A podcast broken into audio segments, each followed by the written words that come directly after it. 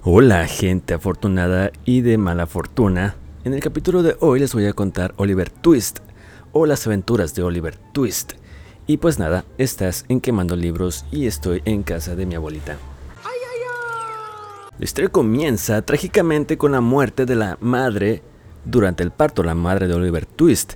La madre de Oliver había llegado a las puertas de la parroquia una fría noche en labor de parto. Su madre era muy hermosa y joven.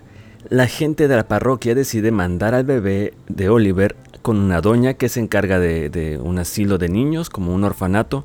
Solo le daban unos cuantos peniques a la doña para que alimentara bien a los niños. Entonces Oliver tiene un fuerte espíritu y llegó los nueve años viviendo en ese lugar, con esa doña que nunca dirigió amabilidad de ningún tipo a ninguno de los niños, especialmente con Oliver.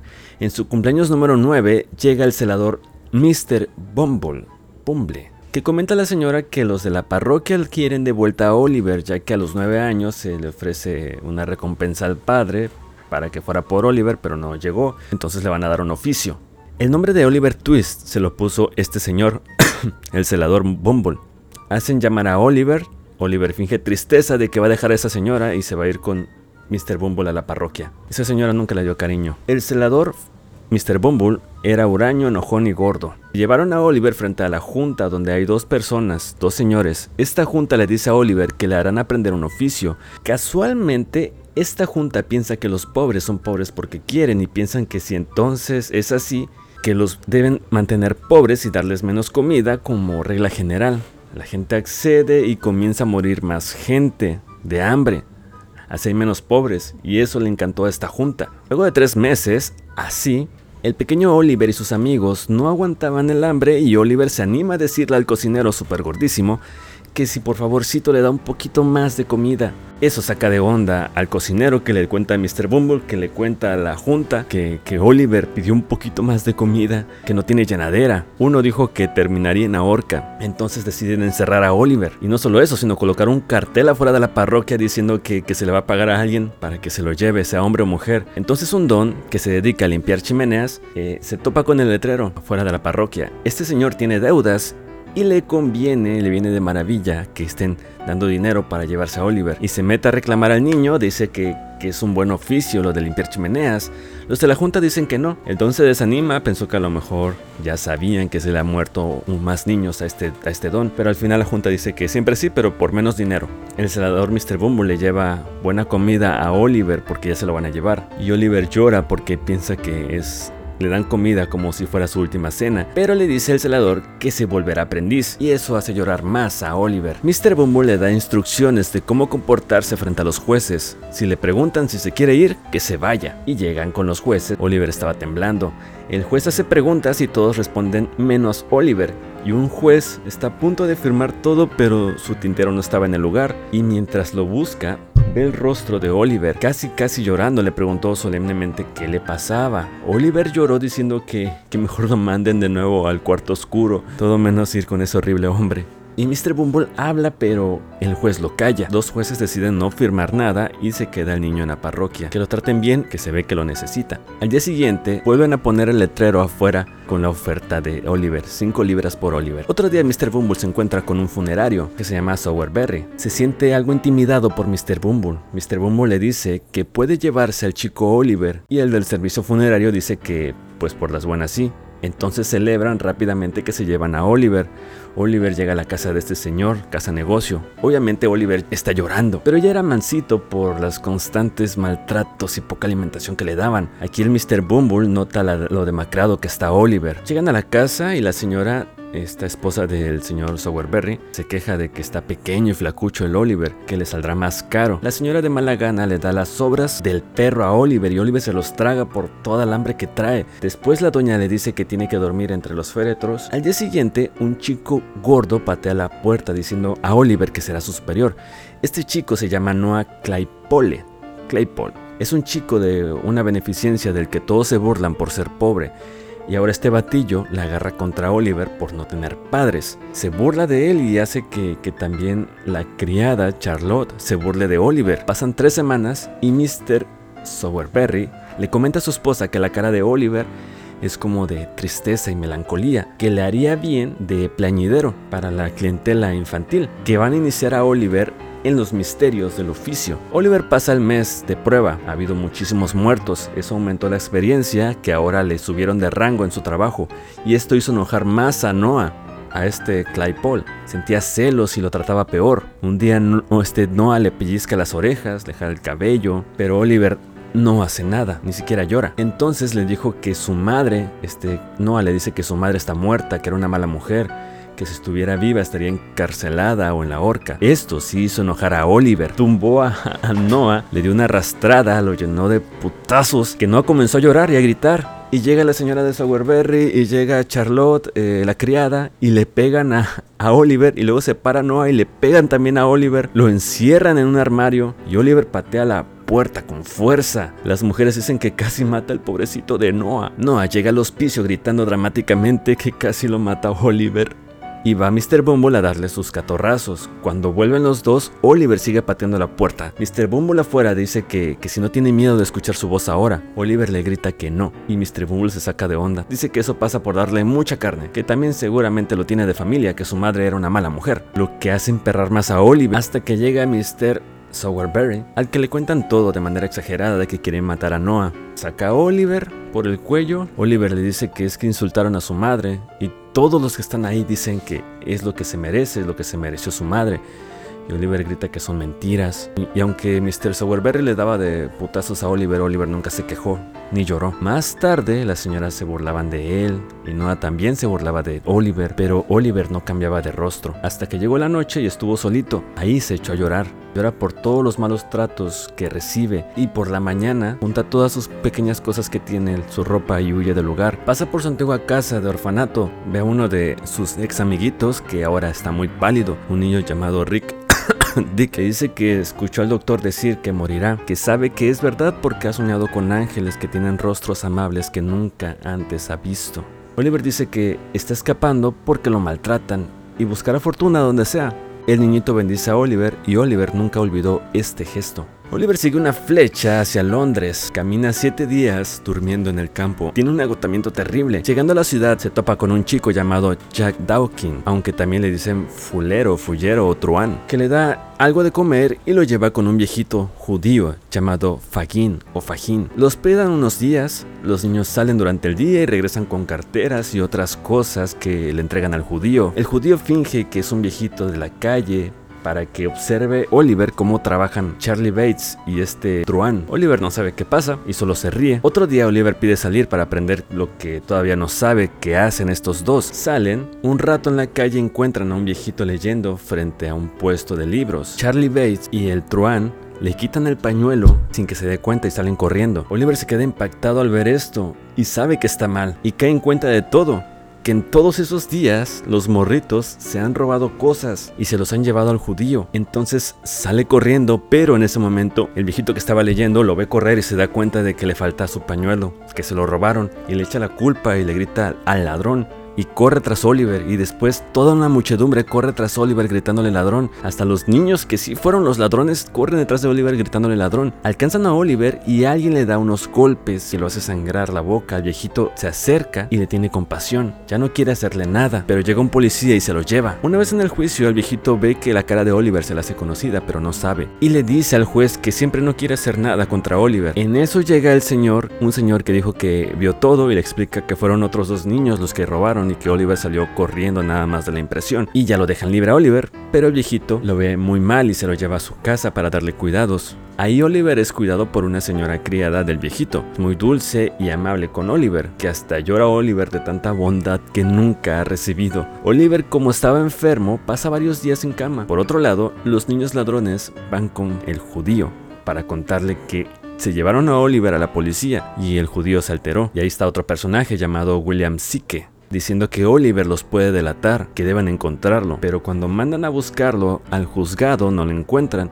que según se lo llevó un viejito llamado Brownslow. Entonces, la banda de ladrones se encargarán de buscarlo y secuestrarlo. De regreso con Oliver, al despertar y hablar con la dulce señora, ve un retrato, la imagen de una mujer hermosa. La señora le da vuelta a Oliver para que no lo vea. En eso llega el viejito y ve que el retrato y ve a Oliver y encuentra rasgos parecidos. Cuando se recupera Oliver, le dejan hablar con el viejito Brownslow. El viejito tiene muchos libros y eso impresiona a Oliver. Eran tantos libros que Oliver dijo que le gustaría trabajar en una librería. El viejito Brownslow le pide que le cuente su historia, las aventuras de Oliver Twist. Y justo cuando iba a hablar Oliver, que entra otro personaje, amigo del viejito llamado Mr. Wink, que todo raro le dice, seguramente Oliver aún es un ladrón y que es feo. Pero todo porque quiere contradecir a su amigo viejito y para demostrarle, le encarga a Oliver devolver unos libros y pagar una cuenta. Oliver se va, los dos viejitos se quedan esperando a Oliver a que regrese, pero Oliver no regresa. A nuestro Oliver lo secuestra la banda de ladrones, fingiendo que era su familia. Y Oliver decía, no, no, ayúdenme. Y la gente alrededor pensó que Oliver era un malcriado que no, requería, que no quería reconocer a su familia. Aquí hay otro personaje llamado Nancy. Cuando llegan, este, el Truan y Charlie Bates se, burla de, se burlan de Oliver y el judío le mete un putazo en la cara. Ahí la chica Nancy le reclama que ¿por qué le pegas si ya lo tienen ahí? Que ella está condenado a ser siempre un ladrón como ella que la obligaron desde pequeña a ser ladrón y lleva 12 años trabajando para ellos y sí que la detiene. Dejan encerrado a Oliver por dos semanas sin ninguna comunicación, ni siquiera con los mismos ladrones. Mientras tanto, ¿recuerdan al celador Mr. Bumble? Pues fue al orfanato donde creció Oliver y habló con la doña, que debe ir a Londres y recuerdan al niñito Dick. Pues el niñito le pide al celador este Mr. Bumble que por favor escriba algo bonito que le da sus recuerdos a Oliver que ambos están solos y que se alegra de morir niño para ser eternamente niño junto a su hermanita que murió.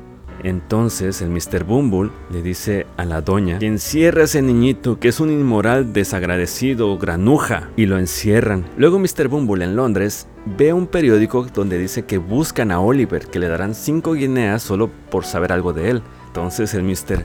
Bumble que va donde está el viejito Brownslow y le cuenta que Oliver es un granuja, nacido de una familia pobre y mala, sin vergüenza y todo lo malo que se le pueda decir a un niño. Brownlow, el viejito, se saca de onda, le da dinero y le dice que hubiera dado el triple por escuchar algo bueno. Y el celador se arrepintió un poquito de no decir nada bueno sobre Oliver, pero solo por el dinero extra. Y el viejito Brownlow ya, ya tacha de, de malo a Oliver, pero la criada que lo cuidó durante toda su enfermedad se niega a creerlo. Regresando con Oliver, por fin lo dejan andar por la casa, pero sin salir. En eso el Truán le pide que limpie sus zapatos. Oliver lo hace y el Truán le comenta a Charlie Bates que Oliver no es como ellos, que todos en ese lugar son ladrones y bandidos, pero Oliver no. Pero lo decía de manera despectiva, ¿eh? diciendo que se moriría de vergüenza a él si no fuera un ladrón, que debería dejarse instruir por el judío, entonces el judío le habla a Oliver que debería hacerle caso a ese Charlie Bates o al Truan. En eso el judío comienza a contarle de su vida de joven y aunque Oliver es de corazón puro, por el aislamiento a la que fue sometido por el judío, hizo que Oliver sonriera con sus anécdotas. Fue planeado por el judío aislarlo para que después prefiriera cualquier compañía y así envenenar su alma. Otro día, Sike y el judío hablan de un robo muy grande a una casa que necesitan a alguien delgado y pequeño para abrir la puerta. Nancy seguía resentida, pero permitió que hablaran de Oliver, y así quedaron. Entonces una noche, Nancy va por Oliver advirtiéndole que, que no intente nada porque solo provocará que le hagan daño a él y a ella. Llegan con Sike, Oliver se va con él, hacen un viaje de un día, Sike le advierte que si intenta algo le disparará en la cabeza. Llegan a un cuartel donde se encuentran otros ladrones. Cuando llegan a la madrugada, todos los bandidos a la casa que van a robar, Oliver se da cuenta. Para eso lo llevaron, porque no sabía, para robar, y suplicó que lo maten, que lo lleven al campo, pero que no lo obligaran a robar. Un ladrón la tapa la boca. Oliver pensaba entrar a la casa y avisarle a los dueños, pero cuando entra a la casa, sí que le dice que se dé la vuelta. Y en esos dos señores de la casa le disparan a Oliver. Oliver es jalado por psiques, todos salen corriendo. Oliver recibió unos disparos, sangraba. Oliver solo escuchaba las cosas, luego no vio ni escuchó nada. Los vatos lo dejaron en una zanja y salieron corriendo gritando, sálvese el que pueda de la horca. Por otro lado, Mr. Bumble y la señora matrona del orfanato donde creció Oliver estaban coqueteando, pero en eso fue llamada la señora porque una viejita estaba muriendo y querían verla. Cuando llega, la viejita quiere confesarle algo que, hace, que hizo hace algunos años. Cuando llegó una mujer moribunda y dio a luz, le robó una pieza de oro que guardaba en su seno. La viejita dice que le robó a la madre de Oliver Twist que si hubiera hecho algo o dicho algo, la fortuna de Oliver hubiera sido diferente. Y muere la viejita. La matrona estaba interesada por saber dónde estaba el oro, pero cuando murió se fue a echar novio otra vez. Llegó con Mr. Bumble, se besaron y hablaron como para tener una relación. Mientras tanto el judío se entera que, que, Oliver puede que esté muerto, tirado todavía en la zanja. Esto lo habla con un tal Mr. Monks. Oliver despierta en la zanja y con toda la energía que le queda se levanta y va hacia la casa que no recuerda que entró a robar. Al tocar la puerta, los mismos que le dispararon lo meten a rastras tratando de salvarlo para que alcance a llegar a la horca. Pero una jovencita llamada Rosé a la que lideré Rosa, les dice que por favor lo traten bien. Llega un doctor, lo atiende, entonces el doctor decide interrogar a Oliver y Oliver le cuenta cómo llegó a esa casa en primer lugar. Otra vez las aventuras de Oliver Twist, todo lo que les he contado hasta ahorita. En eso llegan dos agentes a investigar el caso. Hablaron con Oliver y luego encontraron otros dos fugitivos que coincidían con la descripción y bueno, al final no hicieron nada, no sirvió de nada que llegaran. La dueña de la casa, la señora Miley, su sobrina Rosa y el doctor Los Verne cuidaron de Oliver. Oliver estaba encantado, les dio bendiciones y agradeció todo, porque tardó semanas en recuperarse. Luego llevaron a Oliver con el viejito que también lo había aceptado, Brownslow, pero ya no vivía nadie ahí, rentaban la casa. Oliver sentía decepción y pena, pasando los días tranquilos y serenos. Oliver se consideraba feliz. Todos los días iba con un anciano a que le enseñara a leer y escribir mejor, leía la Biblia Escuchaba a las dos mujeres hablar de libros y así pasaron tres meses. La Rosa se enfermó, esto alteró a Oliver, pero al final llegó el doctor y no pasó más. Llegó el hijo de la señora de Maile, llamado Enrique, que estaba eh, enamorado de Rosa, pero la tía decía que solo son pasiones de jóvenes. Oliver, entre sus estudios, que ya era muy estudioso, se quedó dormido entre los libros y en eso sueña con el judío y otro sujeto. Cuando despierta, están ahí esos dos sujetos y como un relámpago desaparecieron. Y Oliver gritó, todos llegaron y estuvieron buscando por todos lados sin resultado. Mientras tanto, Enrique y Rosa como que traen ganas, pero Rosa se resiste, que está confundida. Y entonces ella lo rechaza y Enrique se va. Por otro lado, vemos al Mr. Bumble con la señora Bumble en una escena donde nos muestran qué tan mandilón se volvió este Mr. Bumble. Ahora era el director del hospicio, pero para desquitar sus cosas, iba a beber a una taberna. Y dentro, un misterioso sujeto le preguntó por Oliver Twist, por la mujer que ayudó a traerlo a la vida.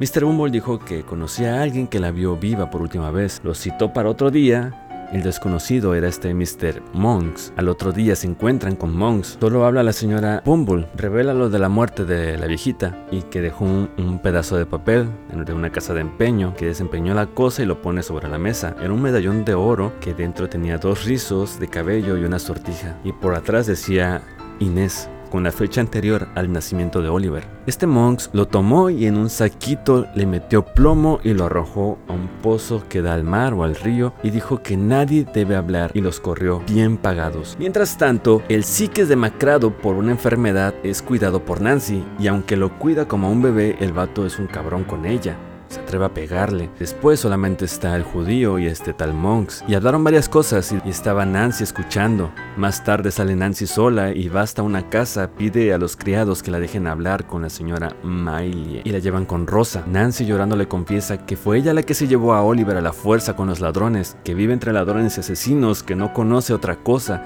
que se escapó para revelar un secreto, que un sujeto llamado Monks lo conoce y conoce a todos, que después del robo Monks vio a Oliver en la casa, que le pagaría mucho dinero este Monks al judío para volver a Oliver un ladrón, que Monks la noche anterior le dijo al judío que lo único que puede probar la identidad de Oliver se encuentra en el fondo del río, que ahora podría ser dueño de la fortuna de aquel diablillo, destruir el testamento del padre y llevar a Oliver a la cárcel o peor, que Oliver es hermano de este tal Monks. Rosa estaba súper sorprendida.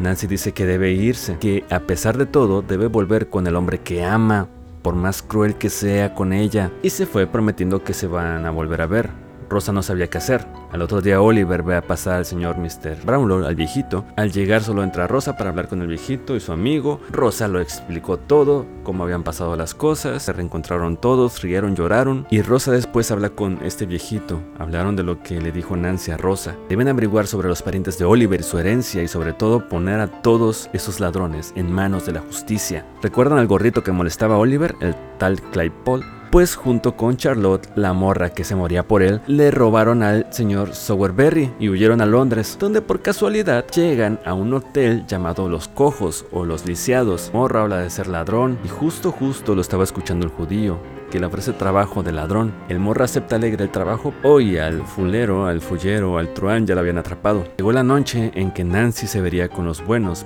pero Sikes no la dejó salir. El judío estaba pensaba que ella le ayudaría a acabar con Sikes, pero sospechaba algo de Nancy, entonces encargó a Claypole que la siguiera para espiarla. Pasó una semana y Nancy salió y se encontró otra vez con el viejito Brownslow Rosa. El viejito le pidió que entregara al judío, pero Nancy no quiso, porque le debe que ella esté bien aunque sea un maldito. Además que si lo denuncia, el judío hará que todos caigan. Entonces Nancy solo contó lo que fue, mientras el viejito anotaba todos los datos y el espía escuchaba todo. Ella describe a Monks y el viejito cree reconocerlo. Luego ya se va, los otros esperan para irse y el espía sale corriendo para contarle todo al judío. El judío se pone furioso, no, no durmió, esperó hasta que llegara Sikes y le contó todo y el Sikes parecía rabioso. Y se fue a buscar a Nancy, la levantó, la tomó por el cuello y le dijo que la escucharon toda la noche. Ella le dice que no le haga daño, así como ella nunca le hizo daño, que siempre le fue fiel, que esa gente les va a permitir tener una vida mejor, para pasar mejor los días. Y él sí que se enojó, estaba enloqueciendo, tomó una pistola y le pegó con la culata en la cara. Nancy cayó ensangrentada. Ella se puso de rodillas con toda la energía que tenía y se puso a rezar con un pañuelo blanco entre las manos. Sí que se acercó a la pared, agarró una tranca y volviendo la cabeza para no verla, remató a trancazos. Entonces todo el día y toda la noche pasó huyendo por la ciudad. La gente ya chismeaba sobre el asesinato. Por otro lado, vemos que el viejito Brownslow con otros dos hombres llevan a un tal Monks y lo someten a un interrogatorio donde mencionan que el padre de Monks fue mejor amigo del viejito y el viejito fue contando cosas que el viejito se iba a casar con la hermana del padre de Monks que Monks se llama Eduardo Ford, sus padres se separaron cuando tenía 11 años. Su padre volvió a enamorar, se volvió a enamorar de una chica de 19 años y el padre de la chica era un oficial de marina. El padre de Monks heredó de no sé qué familia rico una gran fortuna. Entonces el padre fue a Roma a ver al pariente y ahí le da una enfermedad. La madre de Monks y Monks fueron a verlo murió el padre al día siguiente. Toda la fortuna caía sobre la madre y Monk, pero antes de que el padre fuera a ver a ese pariente rico, pasó a Londres a ver al viejito Brownslow, que cuando fue le dejó un retrato de aquella hermosa joven que le iba a escribir explicándole cómo iba a invertir el dinero para que Monks y su madre también estuvieran bien. Luego de la muerte del padre, supo que la familia de la chica había desaparecido ocho días antes, que la madre de Monks murió, que Monks seguía juntándose con gente mala desde chavo, que existió un testamento que la madre de Monks destruyó. En el testamento hablaba del nacimiento de un niño y en eso el viejito dice que la morra que asesinaron fue por su culpa. Y Monks todo cobarde dice que declarará todo lo que quieran. Por otro lado, van por el asesino, que la justicia ya atrapó al judío. Sí que se reunió con otros ladrones que seguían libres hasta que llega Charlie Bates y empieza a gritar que ahí estaba el ladrón. Sí que se lanzó sobre Charlie moliéndola a golpes, pero en eso oye que se acerca una turba furiosa. Charlie no dejaba de gritar que estaba ahí el asesino. Así que huye al tejado, quería usar una cuerda para huir por lo nervioso que estaba o algo, terminó cayéndose y ahorcándose él solo. Dos días después, Oliver y el grupo de buenos iban al pueblo natal de Oliver, recordando con emoción cuando era un niñito de la calle. Oliver quería rescatar a su amiguito, el que estaba por morirse, que llegan a una casa y está Monks, y Monks se dispuso a contarnos algo más que llegó con su madre cuando el padre estaba moribundo. Había una carta dirigida a Brownslow. Inés es el nombre de la madre de Oliver. El testamento decía cosas para ella, mencionando lo del medallón y la sortija. El testamento dejaba la mitad para Inés y la otra mitad para Monks, que el suegro se sentía deshonrado por su hija embarazada y la chica huyó de la casa, mientras por otro lado la madre de Monks le robó a su propio hijo y lo abandonó a los 18 años. La madre de Monks murió revelando los secretos y se juró, Monks, que cuando se topara con Oliver le culparía de todos los crímenes posibles. Y ahí aparece otra vez Mr. Bumble fingiendo entusiasmo por ver a Oliver, pero lo callaron para interrogarlos, a él y a su esposa. Que las amigas viejitas de la partera de Oliver le comentaron todo lo que había pasado sobre el medallón y todas las cosas que dijo la viejita. Dijeron que la madre de Oliver se dirigía a la tumba de su marido porque quería morir cerca de ella, tenía una enfermedad. El viejito Brownslow dijo que por negar que estuvieron con Monks perderán su autoridad, el Mr. Bumble y su esposa. Ahora Mr. Brownslow revela que el padre de Inés, la madre de Oliver, tuvo dos hijas. Una fue llevado por aldeanos antes de morir el señor y una señora después la adoptó. Y esa niña es Rosa. O sea que no mames, todos son familia y es tía de Oliver. Y sale Enrique de la nada y le propone matrimonio a Rosa. Y bueno, el amiguito de Oliver sí murió. Ya había muerto. Por otro lado, vemos al judío en su juicio, eh, temblando ante la idea de su próxima muerte en la horca. Mr. Brownslow y Oliver fueron a la celda del judío después de la sentencia. Fueron por unos documentos que Monks le dio al judío. El judío ya estaba medio loco. Y entre su locura le dijo a Oliver dónde, encontraban dónde se encontraban los papeles. A los tres meses se casaron Rosa y Enrique. La fortuna super heredada de todos se dividió entre Oliver y Monks. Monks se fue al Nuevo Mundo, pero perdió todo su dinero y volvió a las andadas y murió en una celda. Brownslow adoptó a Oliver. Claypole, ¿se acuerdan? Denunció al judío y se unió a la policía secreta. Los señores Mr. Bumble se quedaron en la miseria luego de que le quitaron su autoridad. Charlie Bates se volvió bueno luego del crimen de Sikes y el autor se despide hablando de la madre de Oliver, que el amor sobrevive a la muerte. Y ya, fin. Nos vemos en un próximo episodio y ya. Ah, me cansé.